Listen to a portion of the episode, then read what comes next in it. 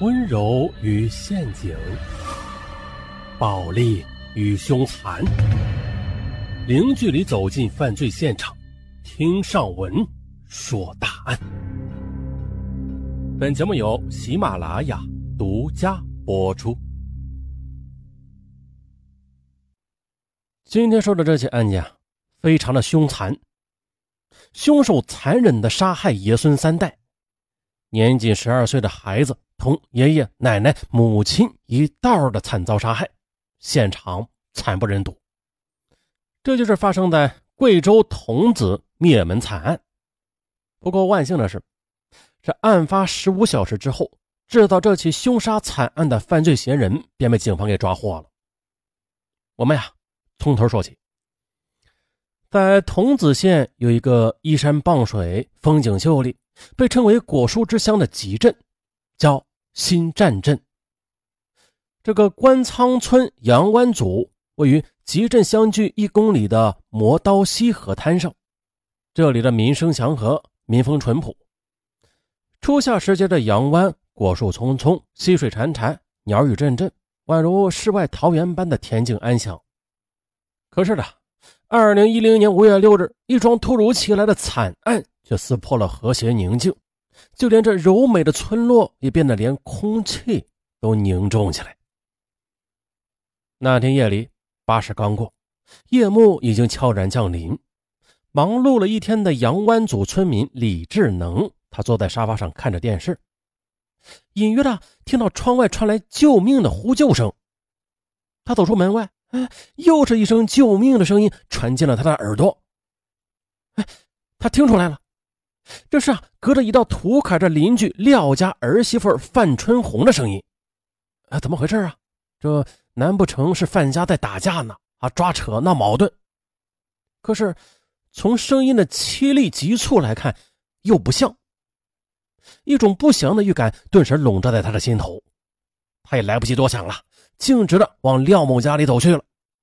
边走边大声的发问：“哎，你们在搞哪样啊？”转眼便到了廖家的院子，还没站稳呢，这一股血腥便扑面而来。他仔细一看，坏了，房屋里边到处都是血，年过花甲的房主廖文明以及老伴儿媳、长孙全部都倒在了血泊之中。哎，哎呀，出人命了！左邻右舍也陆续的闻讯而来，老李安排随后赶来的儿子小云用手机报警了。桐梓县公安局幺幺零指挥中心很快的接到了小云由于惊恐致声音变调的报警。接到报警之后，新站派出所副所长韦鹏、民警蒋小涛与当地党政干部最先赶到了案发现场。见惯了各种血腥场面的民警，尽管有心理准备吧，但还是被眼前的这一幕啊给惊呆了。出事的廖家有两幢房屋，一旧一新，南北并排。南侧为砖瓦结构的老屋，廖文明老两口居住；北侧则为砖混结构的新楼，长子一家四口居住。只见呢，五十七岁的女主人陈淑美胸口有一道很长的伤口，内脏流出体外，全身的衣服都被血给浸透了，已经没有了呼吸。六十九岁的老伴廖文明，儿媳范春红，十二岁的长孙廖小鱼。哎呀横七竖八的都躺在地上，这身上的多处伤口还在往外淌着血呢，痛苦的呻吟声令人心颤。一块乒乓球拍红色的胶皮上还喷溅了大量的血迹，他孤零零的躺在同样浑身是血的主人的身边，令人痛心不已。事不宜迟的。民警、党政干部与当地的群众一起把三名伤者小心翼翼地抬上了警车，风驰电掣地向医院驶去了。县公安局党委书记、局长申建，党委副书记、政委何永刚，还有各大队的队长、副队长，还有技术科的多名刑警，万分火急地赶到了现场。血，到处都是血，太惨了！做了这么多年的警察，这还是第一次。见到这么惨的场景，提起当天的那一幕，七年警龄的韦鹏仍然有些激动。这时的医院不断传来沉重的消息，接二连三的坏消息又如一块巨石，这巨石压在民警和干部群众的心里，压得大家喘不过气来。五月六日九时许的，受害人廖文明经抢救无效死亡。五月七日凌晨四时，受害人范春红虽然经过医生的全力抢救，还是永远的闭上了双眼。五月七日二十三时的，廖小鱼，他那年仅十二岁的幼小的生命之中也停止了转动。五月六日、七日，是心战善良的乡邻揪心的两天。被害人廖文明的长子廖小红。五月六日晚上八点刚过的，他接到老家亲戚打来的电话，电话中告诉他呀，说家里发生血案了，母亲已经离开人世，其余三位亲人正在医院抢救。他立刻的找车直奔老家，可这车子刚出去没多久，电话那头又传来了父亲抢救无效的消息。可等车子上了贵村高速时，妻子不治身亡的噩耗又给了他重重一击。啊，只剩下孩子了，老天保佑啊！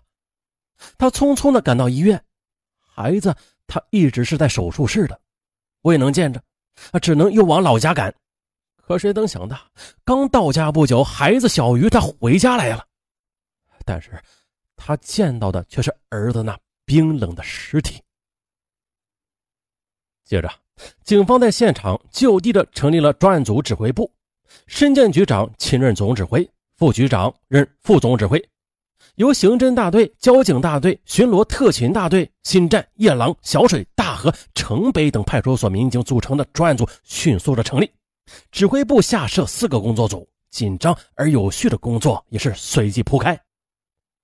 案发现场的现场勘查组在严谨细致的工作着，对现场是探了又探，看了又看，翻了又翻，不放过任何蛛丝马迹。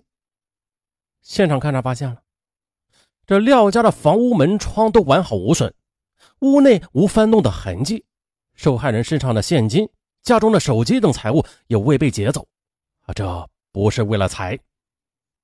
犯罪分子他不计后果，下手凶狠。四名受害者中，老廖被刺八刀，老伴被刺十六刀，儿媳被杀七刀，十二岁的孙子被犯罪分子用刀从左腰部刺进。杀至腹部，这如此凶狠的手段可见了，凶手下手不留活口。接着，排查走访组以现场为中心，紧紧围绕受害人一家的社会关系，不留死角死面的进行线索摸排。通过扎实的工作，民警了解到了受害人一家在当地的口碑是较好的，特别是廖文明老两口几十年信神信佛，与世无争，与人为善。这儿子儿媳也没有与他人发生过矛盾纠纷，啊，社会关系查询无果。外围搜索组啊，则以新站、夜郎、小水、大河派出所民警、辅警为主，发动辖区群众，重点对附近的山林、山洞还有庙宇进行巡查搜索。再就是设卡堵截组，是以交警、巡警、特警、缉毒警为主。在重庆至遵义一线的公路、铁路的各个路口、车站设立卡点，对往来的车辆也是严密的盘查，以封锁凶手可能外逃的通道。啊，这一下的四个工作组是高速的运转，这运转之下，也使数以百计的线索啊源源不断的汇集到了专案指挥部，线索一条条的汇集，又一条条的查证，案件艰难而有效的向前推进着。很快，几条有价值的线索也被警方发现。一条重要线索引起了专案指挥部的高度重视。线索反映了，说廖文明的女儿廖小慧在外打工期间，认识了贵州瓮安籍的一个名字叫邓书龙的男子。此后呢，二人同居，生育一子。可是再后来啊，由于性格不合，廖多次提出分手，但是却遭到了邓的反对。这两个月以来，廖索性一走了之了。可是邓书龙他不死心，一直在多方面的查找其落脚点。那现场的一台摔坏的手机，还引起了专案指挥部的高度重视。现场勘查组啊，在案发现场共发现了三台手机，其中两台放置于廖文明老两口卧床的木柜上，完好无损；而另外一台诺基亚手机的机身、机盖、电池、手机卡散落在受害人廖文明的身边。经查，啊，此台手机不是受害人家的，手机卡是一张浙江卡，已经欠费停机了。通过鉴定呢，此手机机主正是廖小慧的同居男友邓书龙的。奇怪了，邓书龙的手机怎么会出现在受害人的家里呀？还有就是，在案发时最先听到救命呼救声的一名群众，他循声往廖家张望，在夜色下，他见到凶手逃离时的背影，可以确定凶手为男性，身高一点七米左右，与邓书龙的特征非常的相符。那么，这凶手他会是邓书龙吗？